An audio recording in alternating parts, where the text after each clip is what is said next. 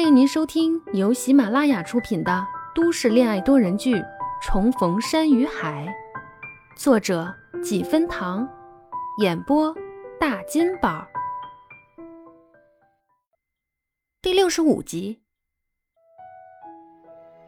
吃饭的时候，两人在书房还不出来，徐佳年去叫了两遍，林默哼哼唧唧才带着出去出来。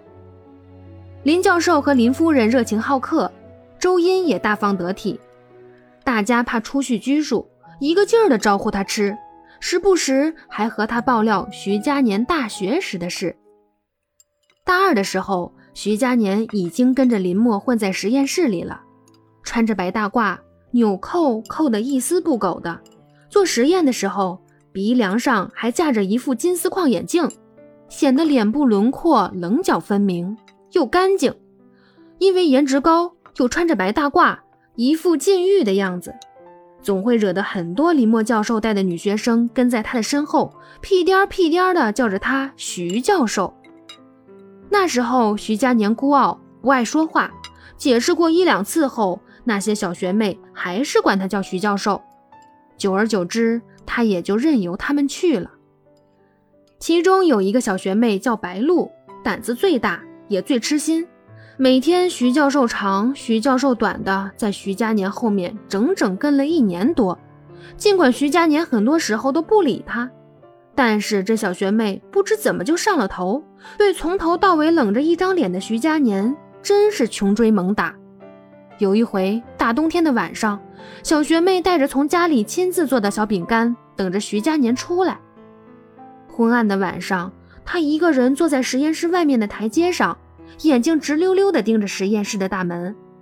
看见徐佳年出来，原先缩着脑袋的人一下子精神了，站起来蹭蹭蹭地往那边跑，拦住徐佳年：“徐教授，你可出来了！”小学妹已经在外面等了大半个晚上，小脸被吹得红扑扑的，看着挺可爱的。徐佳年看着突然跑出来的人，愣了一下。他不太认人，而且平时交流也不多，看了好一会儿才想起这个人。有事吗？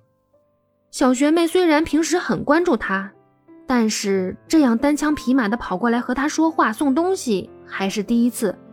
再加上面对的人又是自己喜欢的人，难免紧张。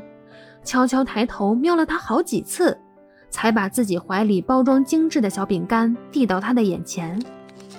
徐教授。这是我做的饼干，送给你。徐佳年看也没看，推回去，拒绝了。不好意思啊，我平时不吃饼干，谢谢。哦。小学妹只能收回礼物，顿在原地，一副很受伤的样子。徐佳年见小学妹没话说了，就自顾自迈开步伐走了。见徐佳年走远，白露赶快回神。大半夜的，虽然校园里到处都开着灯，但回女生宿舍还有一段路。这几天正好路灯坏了，还没修好，一个人走还是有点害怕的。他赶紧小跑追上徐佳年。徐佳年步子大，走得开，白露一路小跑才追得上。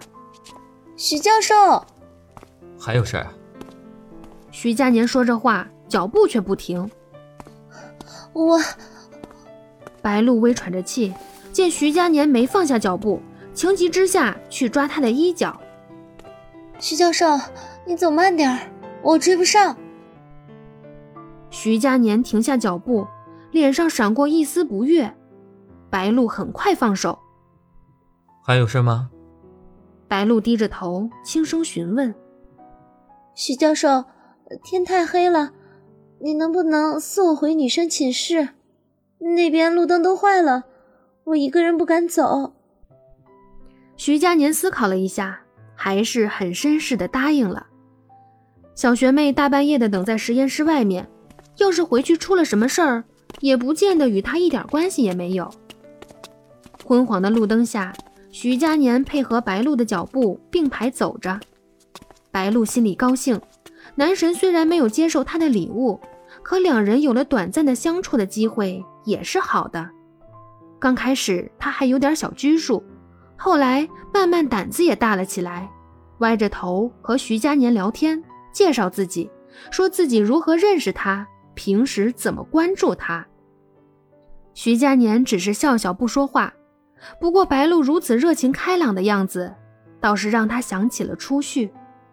以前初旭也是这样毫不保留，时不时的在他眼前不知疲倦地表达着对他的喜欢和崇拜。徐佳年，我好喜欢你啊！徐佳年，你肯定不知道，我第一次见你的时候就已经喜欢你了。徐佳年，你怎么这么厉害呀？这么难的题你都会。白露的声音还在耳边响起，但徐佳年听到的却是以前初旭的声音，软软糯糯，清甜温婉，萦绕于耳。这样的心不在焉，也导致两人经过操场时，一个飞天篮球砸过来，徐佳年都没反应。不过白露反应快，推了他一下，自己却被篮球砸中了。白露眼前一黑，下意识地蹲下来捂住自己的头。徐佳年这才反应过来，刚才他走神了，白露替他受了一记篮球。徐佳年赶紧查看他的伤势，怎么样？你没事吧？篮球的主人也很快跑过来道歉。人走后，徐佳年扶着白露起来，再次跟他确认伤势。没事吧？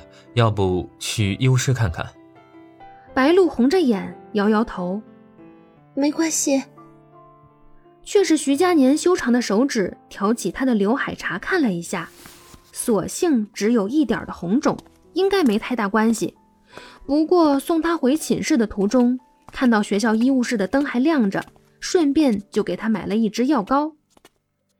但就这么一支不到十元的药膏，让白露从此真的对徐佳年死心塌地了。跟在徐佳年的身后，整整追了一年多，直到他提前毕业，让他再也找不到他，他才放弃。小故事说到这儿，其实还挺感人的。可惜这个故事的男主角是徐佳年，初旭再怎么感人，还是觉得心里有点不舒服，倒不是因为吃醋，就是觉得遗憾。遗憾徐佳年在最需要陪伴和支持的那几年，他不在。却有一个女孩子默默跟在他的身后，尽管无名无分。就在他还在遗憾万分的时候，林月然这个家伙还煽风点火，凉凉的冒出来一句：“说实话，徐佳年，我看你当时对他也有点不一样啊。要是他当年再坚持坚持，你是不是可能接受他？”本集播讲完毕了。感谢您的收听，我是林月然的扮演者，小心的说，好不好听？精不精彩？去评论区抢个沙发吧。